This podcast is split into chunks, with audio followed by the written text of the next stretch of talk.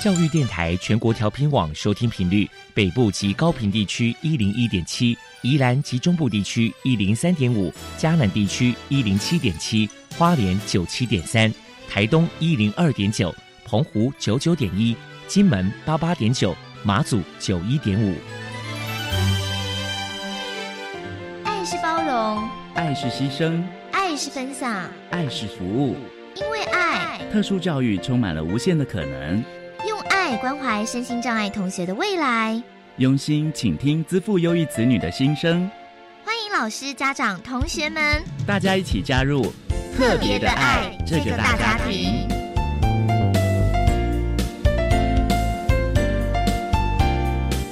本节目由教育部学生事务及特殊教育司指导，国立教育广播电台监制。欢迎收听。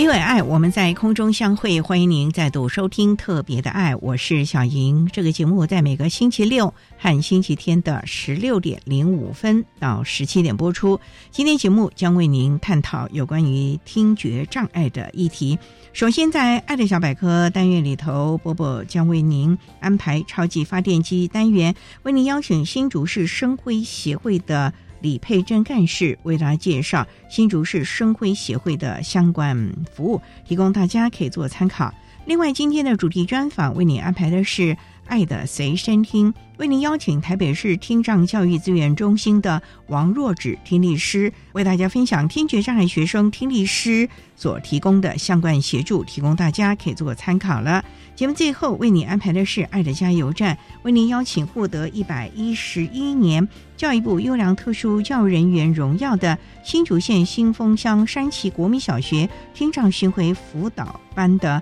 陈淑贞老师为大家加油打气了。好，那么开始为您进行今天特别的爱第一部分，由波波为大家安排超级发电机单元。超级发电机，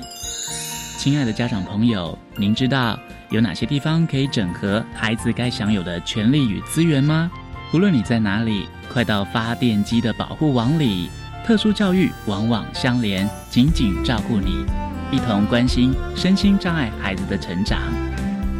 Hello，大家好，我是 Bobo。今天的超级发电机，我们特别邀请到新竹市生辉协会的总干事李佩珍女士来跟大家介绍一下协会的相关服务。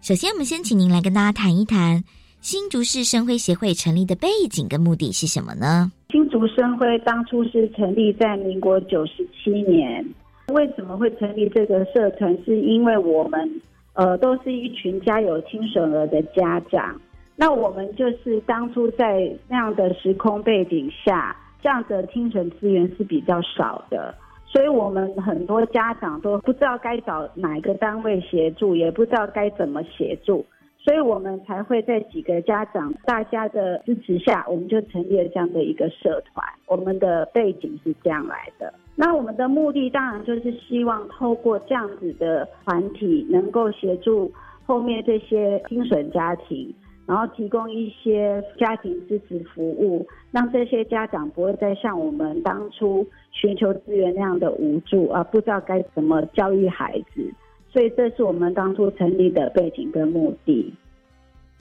就是也是为了听损家族嘛，对不对？不论是针对家长或者是听损儿，可能会有一些服务的项目，要么请您来跟大家介绍一下呢？我们成立的主要目的呢，就是希望能够提供这些后续的家庭有一些咨询的服务啊，还有就是让他们了解佩戴辅具该要怎么去选配，怎么去知道如何佩戴啊。然后还有就是我们也会提供一些早期疗愈的课程。最主要就是因为我们当初在新竹地区，应该是新竹地区、新竹县、新竹市。这样的早疗资源是短缺的，像我们刚成立这些这一群家长，我们几乎都是跑台北，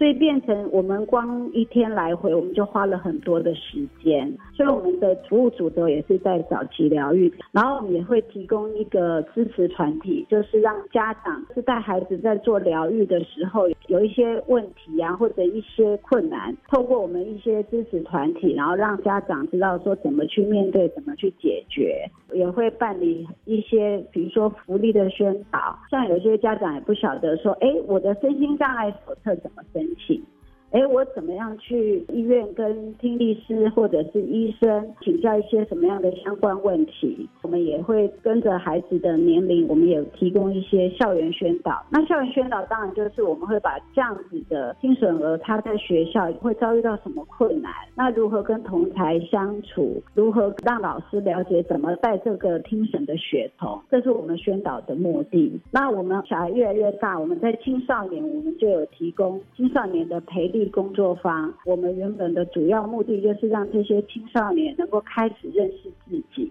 然后如何去体验一些职场的，比如说我将来我想要做工程师，哎，那我需要具备什么样的能力？这些都是要在还没有成为工程师之前，他自己对自己的能力要具有相当的了解，然后该要怎么样的去训练？我会设计一些课程，让这些孩子来上课。最后，我们也有接了市政府的一个同步听打服务，那主要也是服务听障者，让他们在一些公共事务上面能够多参与、多了解。这就是我们目前协会整个在推的服务项目。对呀，不论是针对像是家长啊，或者是小孩，这个提供的服务相当多元呢。像我刚刚有提到，像早疗支持团体呀、宣导等等这一些。那接下来想请教一下您，就是说，那么因为服务也蛮多元的，那不晓得说，哎，那当然协会这边也会办了很多的活动，要不要请您哎介绍一下有举办过哪些特别的活动呢？目前呢，几乎我们从我们呃每个月我们都会推一个我刚刚提到的家长支持成长团体的课程。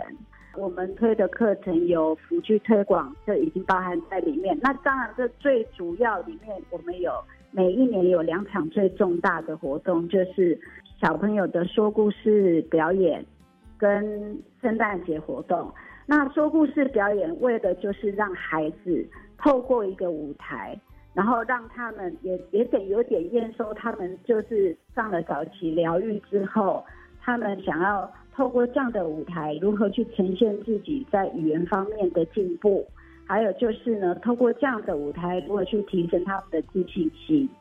圣诞节活动是因为让他们能够自己秀才艺，因为我们这样的孩子在学校可能这样的机会也比较少，所以我们协会每年固定两场重大活动，就是说故事的活动跟圣诞节的活动。那当然，透过这样的活动，可以让家长也看见，哎，这些孩子其实他们的能力跟一般的长童，经过早期疗愈的协助，差别是不大的。我一直觉得，希望给家长带来的观念就是，孩子只要经过陪伴、训练，然后经过这样的疗愈，他们未来走的路其实跟一般长童是跟没有差异，主要是这样的。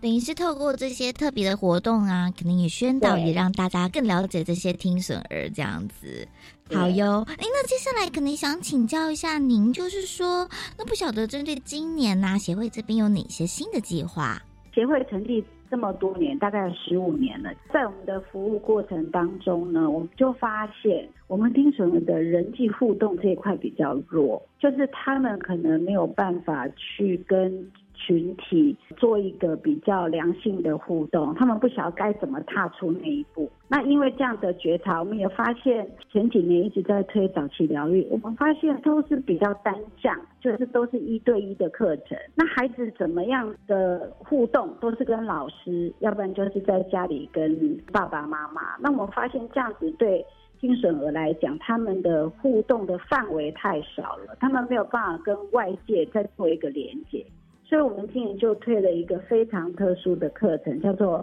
听损儿宝宝班。我们就是期待透过这么小年龄，零到两岁的听损儿宝宝班，希望透过这样的课程，让这些宝宝在零到两岁就已经有团体互动，也就是他们会去模仿其他宝宝的行为，然后他们也会去观察其他宝宝在做什么。那其实那就是就是一开始的人际互动团体了。我们。就是今年推的主要的新的计划，就是这个课程。我们希望让人际互动团体能够往下做，就是让我们的听损儿可以从小就开始知道如何跟人互动，如何去进行沟通，而不是再只有早疗一对一这样这么比较单向式的。这样子孩子他能够认识的东西就会比较狭隘一点，他反而透过这样子的团体互动，他们的团体互动能力会提升。这是我们今年最新的一个计划，也是希望说透过这个计划，能够让这些听损孩子能够勇敢的踏出互动的那个第一步，就对了。是是是。好，那接下来可能想请教一下您，就是说，如果说家里面有听障儿啊，到底身为家长，到底在教养上有什么该注意的地方呢？我们协会虽然有办理早期疗愈课程，当然今天不是只有生会在做，其实也有雅文、也有妇联这些单位。但是我们主要的主轴还是放在家长身上，因为孩子的教育一定是由家长给的。那我们当然希望在教养上。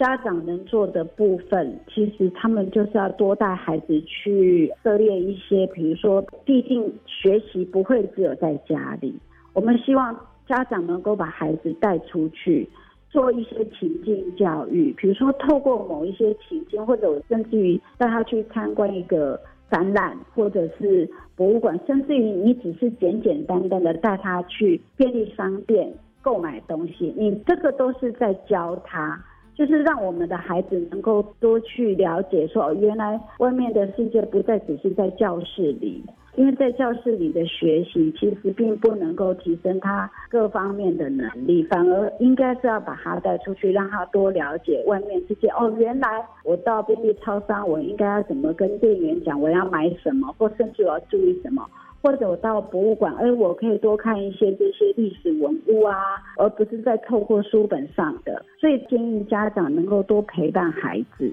然后再来就是，我也希望这些目前正有在上早期疗愈课程的家长，能够多多带他们出去走，然后利用这样的机会，然后让孩子透过情境教育提升他们的能力。因为呢，我一直深信，其实父母亲才是孩子的老师，而不是只有那些课堂上的老师。真正的老师是父母。非常谢谢新竹市生辉协会的总干事李佩珍女士接受我们的访问。现在，我们就把节目现场交还给主持人桑莹。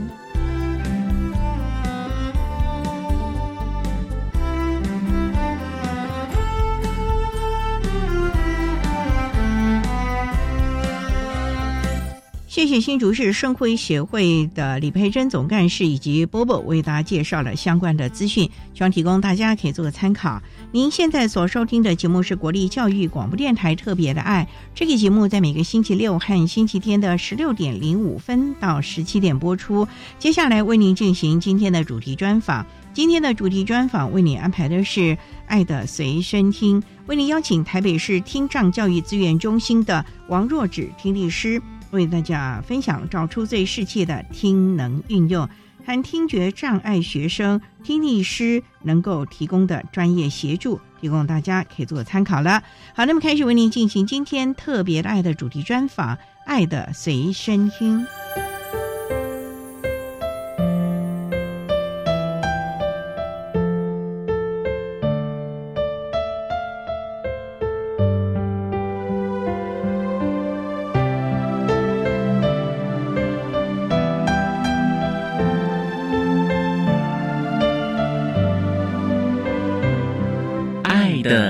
随身听。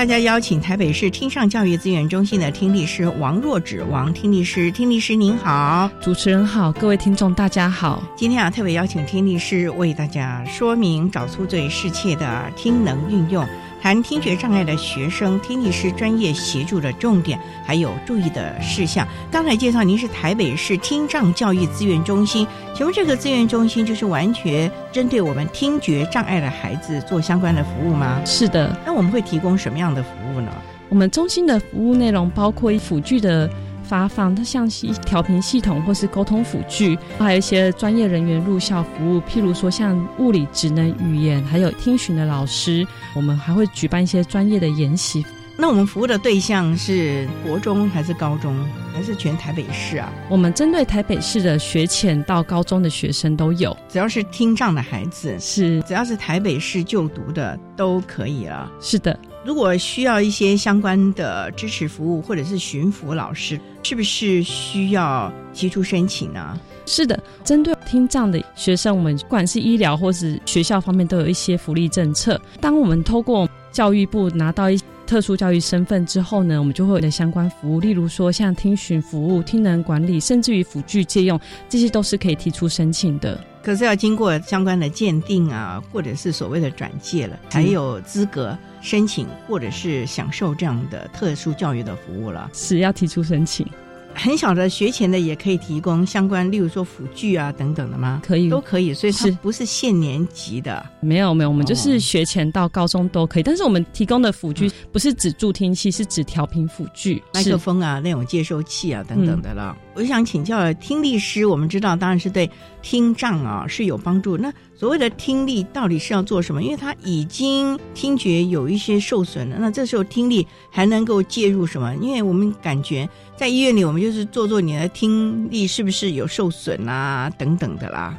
是针对如果说已经听力损失，首先我们先确认它是一个永久性的还是暂时的，因为像有些学生他只是暂时性，譬如说像感冒或中耳炎的这种听力损失，我们就会请他去做一些医疗介入，不会急着去做助听器佩戴啊或什么的。但是如果今他是永久型的听力损失，例如说他是先天型的，或者是他是渐进型的听力损失。那我们会建议，如果他已经影响到他的生活，或者是对于他的，譬如说过马路已经有发生危险，因为有些人他们按喇叭，啊，我们有些听障学生是听不到的，这样的情况，我们还是会建议他要去佩戴助听辅具。哎，不过听力师，您服务的内容是不是也会针对个案而做不同呢？会的，我们除了调频辅具的借用之外，还有一些听询的老师会进入学校，针对每一个学生做服务及教学。每个学生他的需求不一样，那我们听询老师也会给予不同的协助，包括学生有时候即将要升学了，或者是他们要升学考试，或者是说他们要对于教室的一些配置，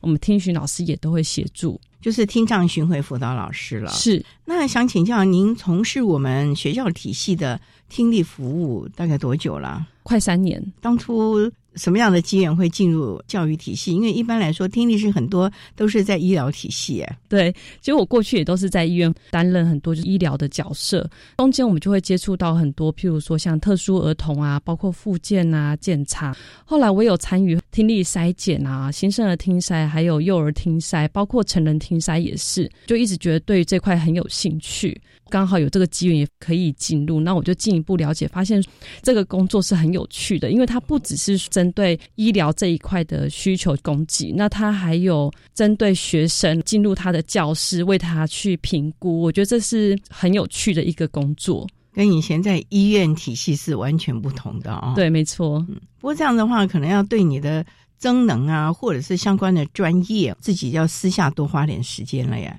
没有关系啊，我觉得这个本来就是应该要学习的事情。稍待呢，我们再请台北市听上教育资源中心的王若芷听力师，再为大家分享针对听觉障碍的学生听力师的专业可以提供哪一些的协助喽。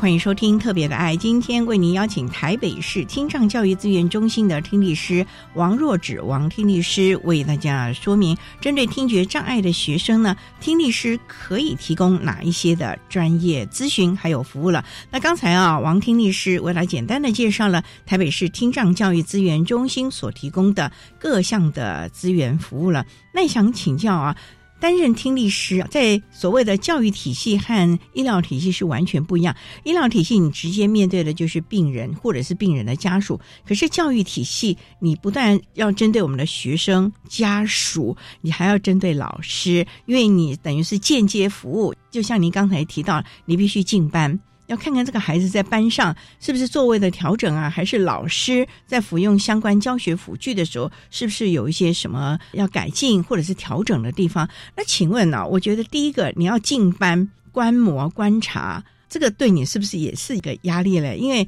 担任老师的可能想说，是不是来看我？我自己心里也会有压力。有一个不是我这堂课的，可以说是外人啦。你刚开始的时候有没有很紧张啊？会也刚开始入校会觉得一切都是新的开始，也会担心说我们会不会让老师感到压力，或者是会让就是上课的同学感觉到不自在。可是来来往往几次的过程中，发现大部分的老师是很乐于我们进去的，因为听损的学生他们一些教师配置啊，或者老师在使用调频系统上，有时候还是会希望说我们可以亲自去确认学生是不是有什么地方可以再调整。不过谈到这个调整啊，你。不会只针对启聪学校的班级做相关的服务吧？你是不是要像我听障巡回辅导老师，你也必须跟着去巡回辅导，甚至于可能跟我们的巡抚老师一块的，甚至于其他的专团一起介入呢？一般来讲，听巡老师他们都会在各校。为我们学生服务，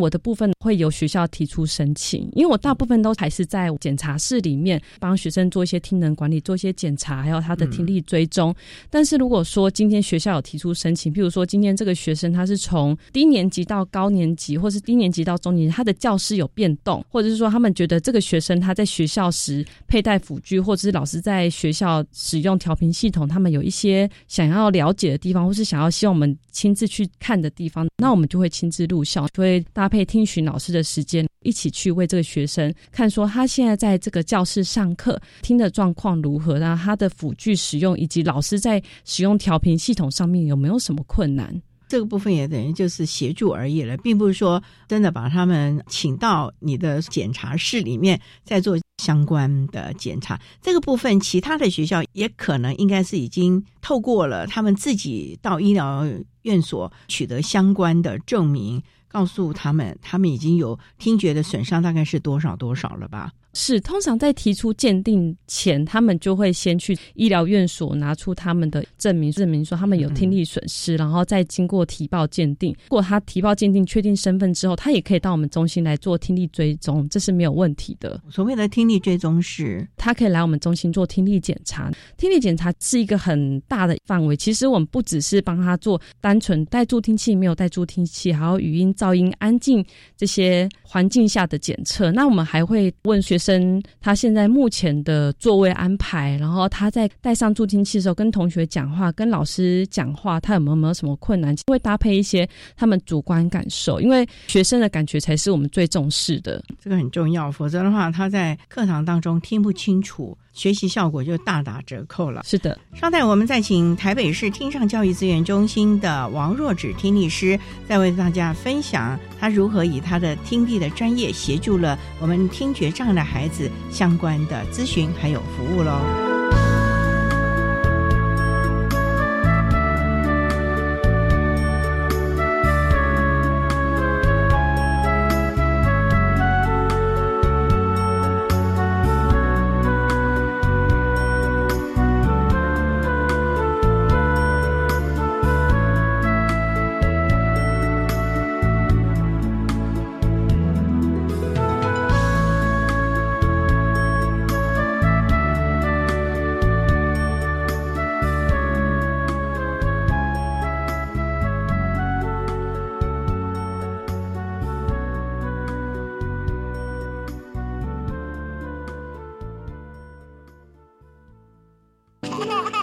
世界上有一种植物，只要一接手，就放不开了。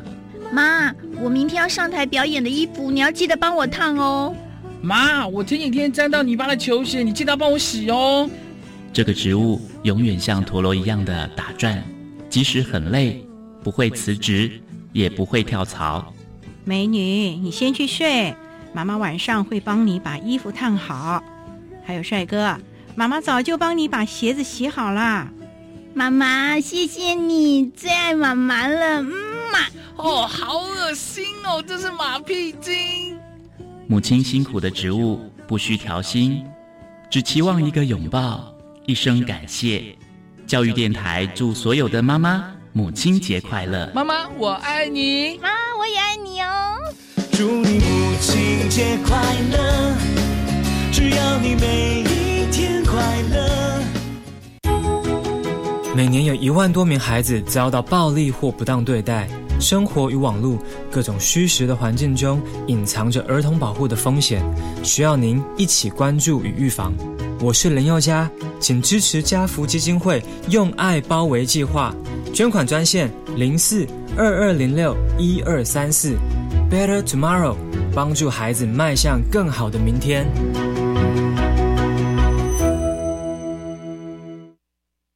么的水，罗嘎西木啊！大家好，我们是 OK 合唱团。您现在收听的是教育电台。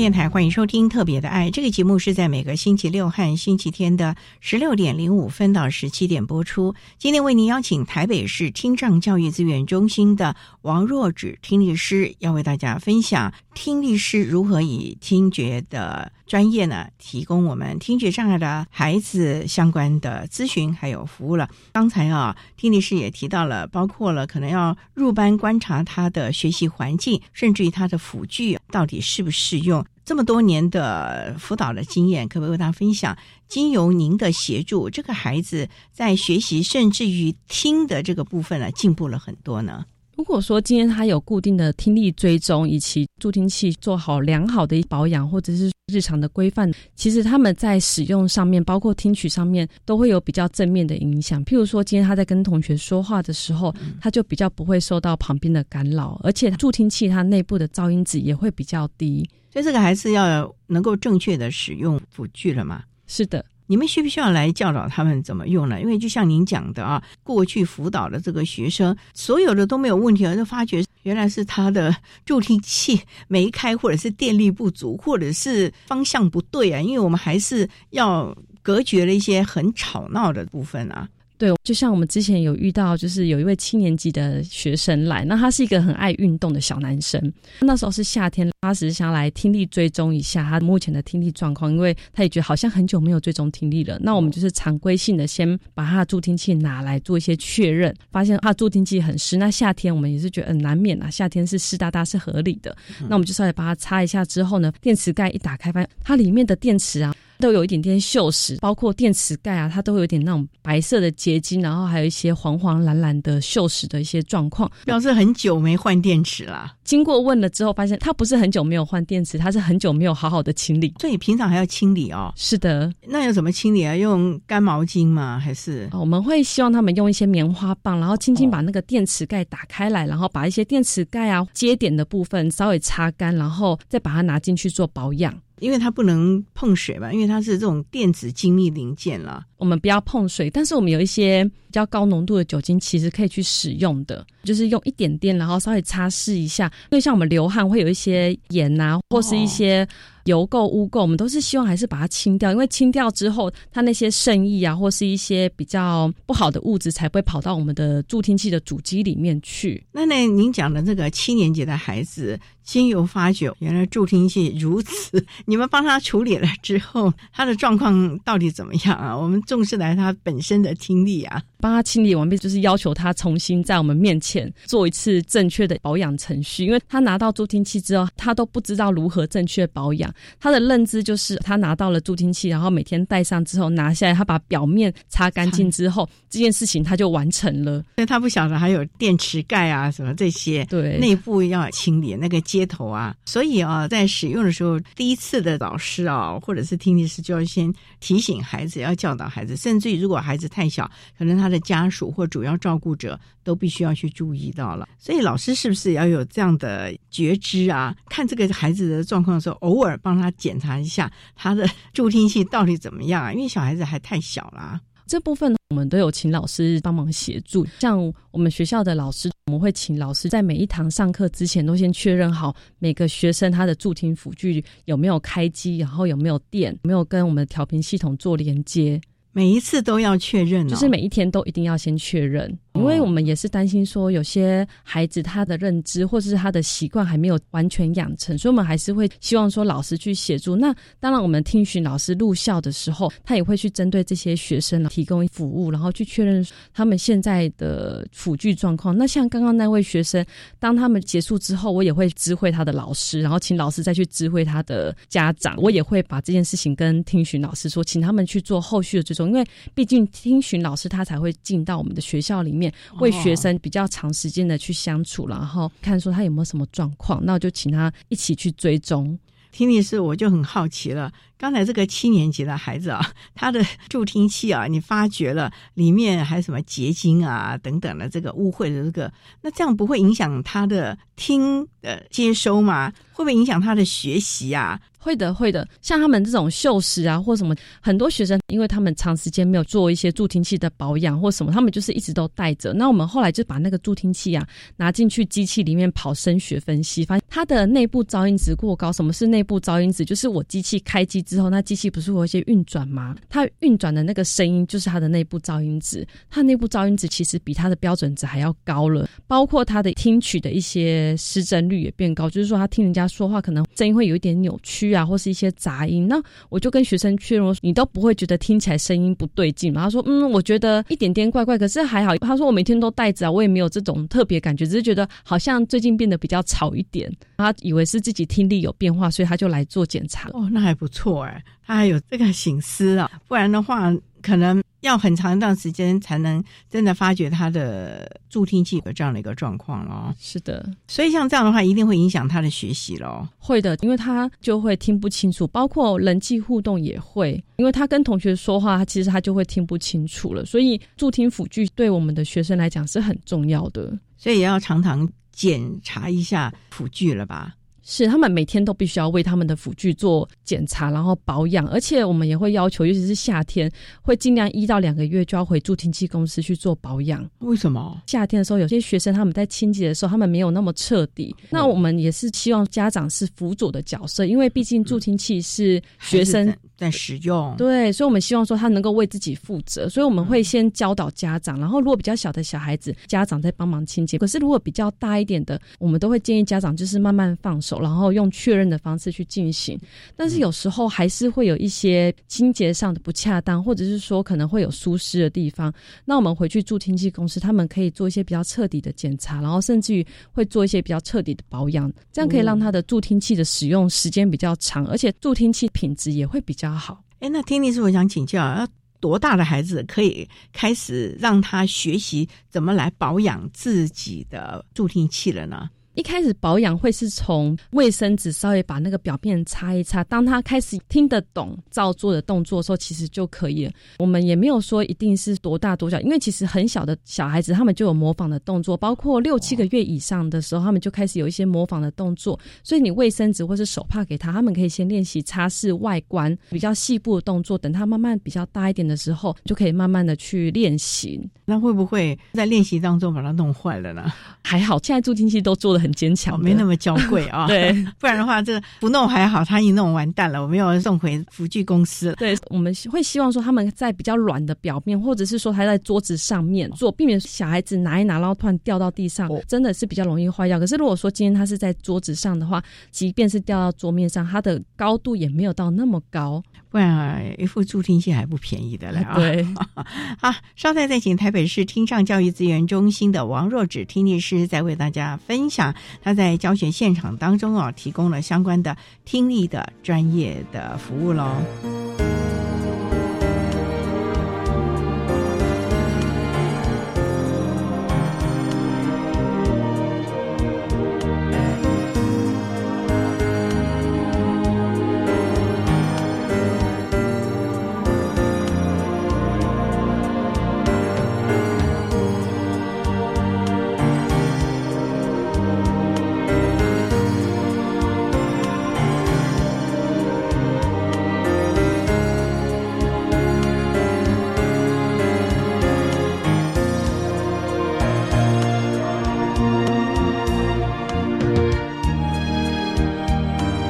电台欢迎收听《特别的爱》，今天为您邀请台北市听障教育资源中心的王若芷听力师为大家分享听力师的专业如何针对孩子提供适切的服务啊。刚才也提到了一个七年级的孩子，因为没有很精准的做助听器的保养，而造成了可能在收听会有一些的状况。这么多年的巡抚，甚至于听力的协助，还有没有一些经验特别提出来？不管是针对家长、老师或者是同学呢？我们之前曾经有入校到一个学校，那个学生就是当然是先做一些座位上的确认，他现在在这个位置上听不听得清楚，噪音值高不高之类的。那我们也会去评估老师使用调频系统的状况。那我们后来也就发现，这位老师他在调频系统的使用上面，可能因为不是那么的了解。所以他们没有确实开机。因为我们一年在学年开始，我们都有举办一些智能研习，在助听辅具这一块，因为大部分的老师都是比较少接触的，所以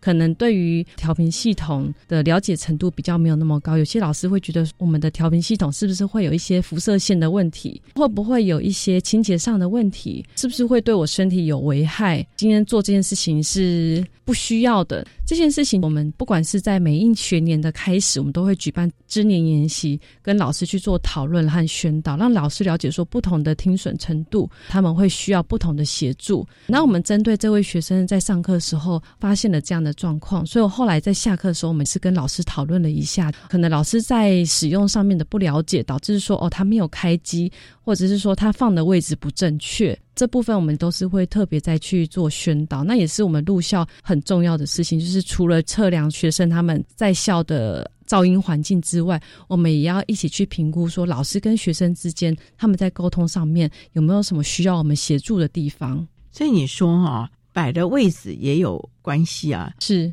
为什么嘞？是要对准它，就像我们广播频道要对准，像我们一零一点七，你就必须扭到这个频道吗？其实我们今天在麦克风，就像我们在讲话的时候，我们不会直接对准人家耳朵讲话，我们不会说每个人都像悄悄话这样讲。麦克风也是一样，它距离至少十五到二十公分就可以了。那有些老师他们其实是很积极的，所以他们那个麦克风啊离嘴巴很近。其实我们也知道，我们今天在听人家讲话，如果很近，那个气音啊，然后还有那种稀稀疏疏的。声音，他会直接接收在我们他的麦克风里面，小孩子就会听到。他听到的时候会不舒服。那有些老师他们是直接别在腰间，他们没有注意到他的麦克风距离他的嘴巴太远了，或是他拉的位置太低了，他没有到达他的收音的距离。所以这样子的情况，我们都会再去提醒老师，因为毕竟。不是每个老师都会接触到我们的小孩子，可能偶尔有些老师是一两堂课接触，或者是久久才接触到一次，所以我们都还是会希望可以亲自去看看，然后给老师一个正确的服务，然后让他知道说我们学生其实是有这样的需要的，也希望他可以帮忙一下，让我们学生可以获得更好的聆听环境。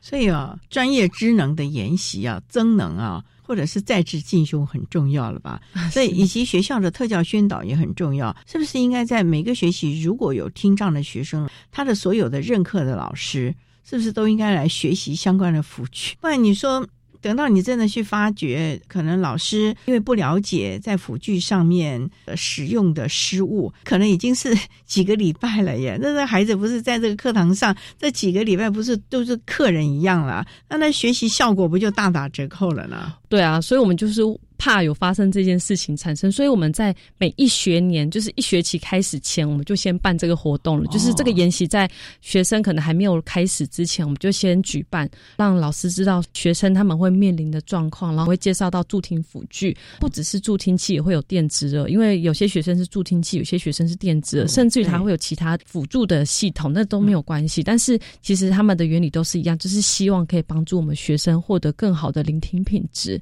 我们也会去介。绍说每一个学生，因为我们听力程度其实非常非常的多，就是有轻度、中度、重度，在不同的程度之下，老师应该要给予什么样的协助？那可能他们会遇到什么样的困难？在这个智能研习里面，不只是就是听我说，那也会跟老师做讨论，老师提出问题，然后我们就看看在现场会不会遇到什么困难，我们也可以帮他解决。这个非常的重要，重点就是你必须实际的找出问题在哪里，才能。积极的，而且是对症下药，否则的话，听了个半天，我觉得对孩子其实是没有多大的帮助的。是，不过真的在这也要呼吁啊，我们教学现场的老师，如果您的班上有听觉障碍的孩子，请您如果有教学辅具的时候呢，也请您要了解一下他到底要怎么来使用了啊。好，那我们稍待啊，再请。台北市听障教育资源中心的王若芷听力师在为大家分享听力师针对我们的孩子能够提供哪一些的咨询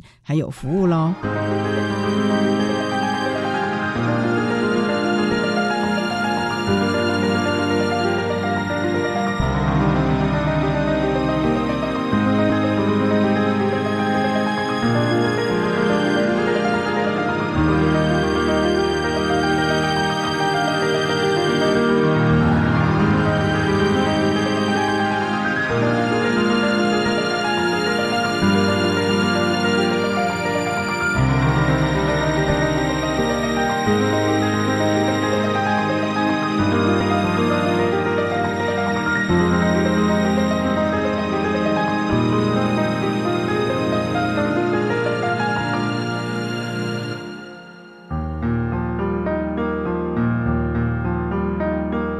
电台欢迎收听《特别的爱》，今天为你邀请台北市听障教育资源中心的王若芷听力师，为大家分享听力师的专业如何提供孩子们在教学现场相关的支持服务了啊。那刚才也提到了，针对老师们在使用教学辅具 FM 的麦克风的时候呢，可能要注意的事情啊。不过呢，我们也知道啊，您服务的范围是从学前一直到高中教育。阶段了，学前现在也都非常的注重早期疗愈。那现在也有很多的家长针对听障的孩子啊，执着于是不是一定要学会口语的表达，甚至于唇语啊，甚至于很忌讳孩子学手语。这个部分，您在早疗的现场的时候，有没有遇到家长这样的要求或者是期望呢？就是我们在教学现场的时候，很常会遇到家长在跟我们讲，我觉得他还不用带助听器，我觉得他带了助听器之后。就真的变成听损的学生了，就是他们没有办法去正视他的孩子的听损的状况，他们觉得他在试试看。你看我叫他，他都有反应。可是或许你叫他的时候是在比较安静的环境，他当然是可以听得到。因为有些中度听力损失的学生，你跟他讲话时候，在安静情境，他是可以沟通的。可是环境并不是都是在很安静的环境，他还是要走入社会，还是要到学校。在这样的情况下，家长有些还是会坚持不行，我不想要给他带助听器，我想让他练习。我们有些谁谁谁看嘴巴，他就可以跟人家沟通了。所以我觉得他不用带助听器。可是我们其实我们都会去教育家长，每一个学生，每一个小孩，他有他在学习的黄金期，他也有他必须要听到的声音，这都是必须要去努力的。所以，如果说今天他在接收的部分不好，譬如说他听的部分不好的话，对他的学习其实会有一定的影响。那有些家长会很排斥学手语，可是有些学生他们在沟通表达上面是还没有达到一定的程度，所以他们没有办法有一个良好的跟别人沟通的桥梁。所以，如果说这时候有一些手语或是沟通版的介入，可以让他或是让同学或是老师了解他目前想要说什么，他有什么需求，其实这也是很重要的，因为他能够建立一个沟通的桥梁。他并不会说，因为我学了手语，于是我就不会在口语说话，这是两回事。今天，当你有一个沟通的桥梁之后，你可以习得更多的认知，你认知发展慢慢起来之后，你会知道如何跟人家沟通，去听人家说话，那你也会去学习。我们一开始很多学习都是从模仿开始，所以千万不要去排斥，说我不要带助听器，我不要学手语，我不要去做什么，我只想要让我孩子不带助听器，就这样子去上课，没有听到也没有关系啊，他还是听得到，只是听得没那么清楚，好像也还好，不是这么一回事。我们听得清楚，我们才可以去正确的学习。所以在此，我们也是希望，不管是老师或者是家长，我们都希望提供一个正确的观念，让。我们的孩子在学习的现场能够比较顺畅，然后也比较不会那么有阻碍。不过现在有很多的孩子啊，尤其是青春期的，觉得那个助听器啊，第一个好像有点标签化，第二个他觉得不美丽，所以常常不愿意戴，甚至于把这个头发遮掩住。这样的一个心态，是不是也应该适当的疏导他们呢？因为你能够听得清楚，第一个安全，第二年的学习效果才会好，第三个你听得清楚，你的人际关系也才会好啊。对啊，我们很多学生，尤其是七年级以上的学生，他们对这种感觉就会特别的明显。譬如说，你就每个来检查的学生，他们头发都是放下来的，大家都不知道说他有戴助听器，他自己也说，同学都不知道我有戴助听器。其实是很排斥的，有些学生甚至于他就干脆就不戴了，因为他觉得夏天热麻烦，他要把头发绑起来。可是他就会让同学看到他有助听器啊，在这部分我们都会特别去跟学生讲，很很多影星，包括篮球球员们，那之前很盛行一些比赛啊什么的，我们都会发现，你看他有佩戴助听器，我们就会把它截取下来，跟他讲说，你看那个谁谁谁也是有佩戴，甚至于其实现在很多人戴助听器然后是戴耳机，其实他们都是特别选比较漂亮的颜色，嗯，更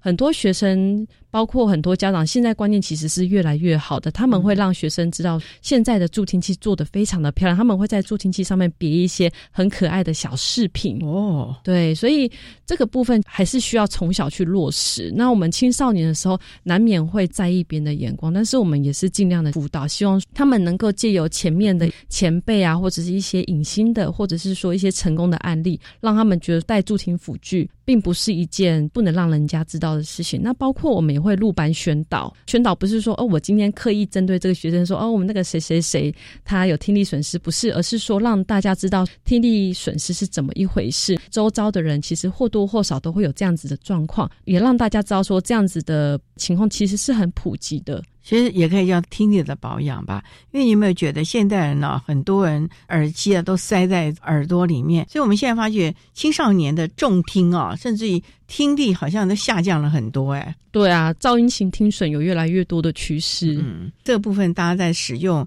耳机、手机的时候，真的要特别的去注意到了啊。对，会建议他们不要在噪音的环境下，譬如说你在捷运上面或是比较嘈杂的环境，尽量不要佩戴耳机，因为你在嘈杂环境中，你戴耳机的时候啊，你又不自觉把声音开得很大声，或者是今天你在戴耳机听音乐，或者是做一些事情的时候。我们尽量戴耳机三十分钟，如果有需要的话，三十分钟我们就可以休息一下了。不要说连续戴那么久的时间，甚至于有些小孩子一戴就是三个小时或是一整天，对耳朵的伤害都是很大的。所以这个部分呢，也是要提醒大家的了啊。不过呢，听觉障碍这几年来相关的辅具，甚至于大家的知识也都蛮多的。最重要的就是家长还有我们当事者自己的心情，这个部分有没有一些的建议呢？如如何的悦纳自己，以及如何的来看待正确的沟通表达呢？首先，我们先确保自己听的部分，因为我们要能够跟人家沟通表达的话，首先是我们要一定要能够听得懂人家在说什么。所以，我们除了要讲出去之前，我们还是要先确保自己的助听辅具啊，听的部分有没有完善。这部分是我们能够做一些协助的。那当然，有些学生他们会有很多的需求，譬如说他可能即便带了助听器或是带了电车，他们还是有他们的限制在。那我们会不管是在老师或是学生那边，我们都会给他们一些位教，譬如说座位上的安排，或者是说接一些调频系统，辅助他们在学校或是在比较嘈杂环境上上课的时候呢，可以去搭配使用。所以这样子，即便在比较嘈杂的环境，或者说有些学生他身高比较。较高，我们总不可能要求说哦，身高比较高的同学请坐在前面的位置，那后面的同学怎么办？所以今天我们中心有借一些调频系统给我们的学生，就是因为学生不管在哪个座位都能够听得到老师说话，不会说因为距离或是声音太大声或是太小声而影响到他的学习。所以这点呢是非常非常的重要的啊。不过呢，针对我们听觉的障碍的孩子啊，表达沟通其实是非常重要的。所以其他的能力，例如说阅读的能力啊，或者是理解的能力，这些也应该要加强。因为虽然有相关的辅具可以协助，可是最重要是你的心态了吧？是不是？是的。大家都会觉得说，哦，听力损失的学生他们的认知一定差，或者有些人会觉得说，你看他读书的表现总是特别差。那我们跟很多现场的老师聊过，那也很多的统计发现，听力损失的学生他们在智能表现其实是正常的。很多为什么会有这样子的落差，是来自于说他们其实听的没有像一般人那么好，或者是说他们在早期的时候佩戴其实没有那么早的去做介入，所以在前期或者是说中间这段时间，如果说没有那么积极的去处理的时候，影响到他听的部分，他们在一些学习上面就会受到影响。所以这个部分真的是自己要积极一点了啊！是啊，因为既然已经有了听觉的这个障碍，除了运用相关的辅具之外呢，其实最重要的还是自己的悦纳，以及如何运用其他的方式来增强自己的学习的成效了。那今天也非常谢谢台北市听障教育资源中心的王若芷听力师为大家分享了听力师针对我们听障的孩子能够提供的相关的专业服务了。非常谢谢你，听力师，谢谢您。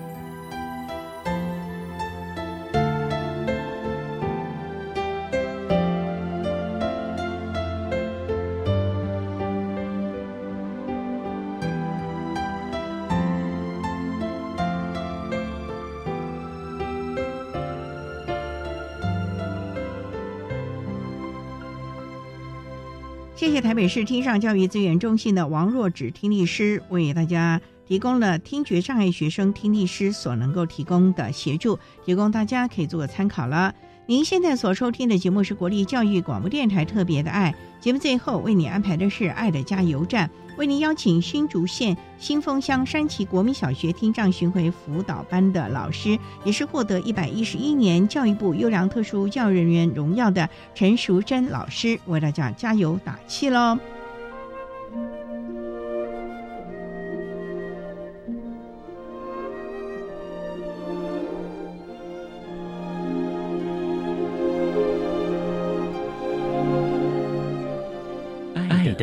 加油站。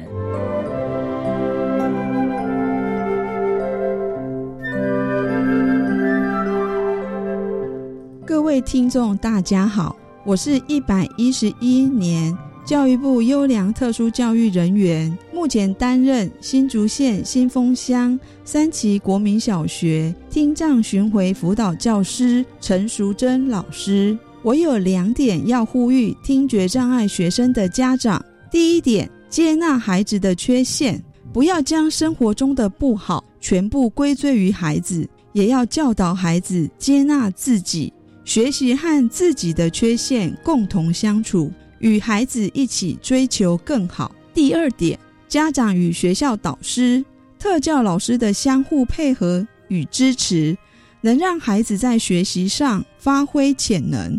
使孩子得到最佳的适应及充分的发展。另外，我也有两点要呼吁班上有听觉障碍学生的老师。第一点，老师佩戴 FM 调频发射器对听觉障碍学生学习的帮助很大，请老师不要因为怕麻烦、怕脏或自认为自己声音够大，有使用麦克风而舍弃使用，可以向听障老师咨询。相信很多 FM 调频的问题是可以解决的。第二点，当听障老师进入班级和您谈论学生学习状况时，请给予善意的回应。相信普师与特师各自就专长发挥与合作，能让我们的听障生更适应无碍，充分发挥潜能。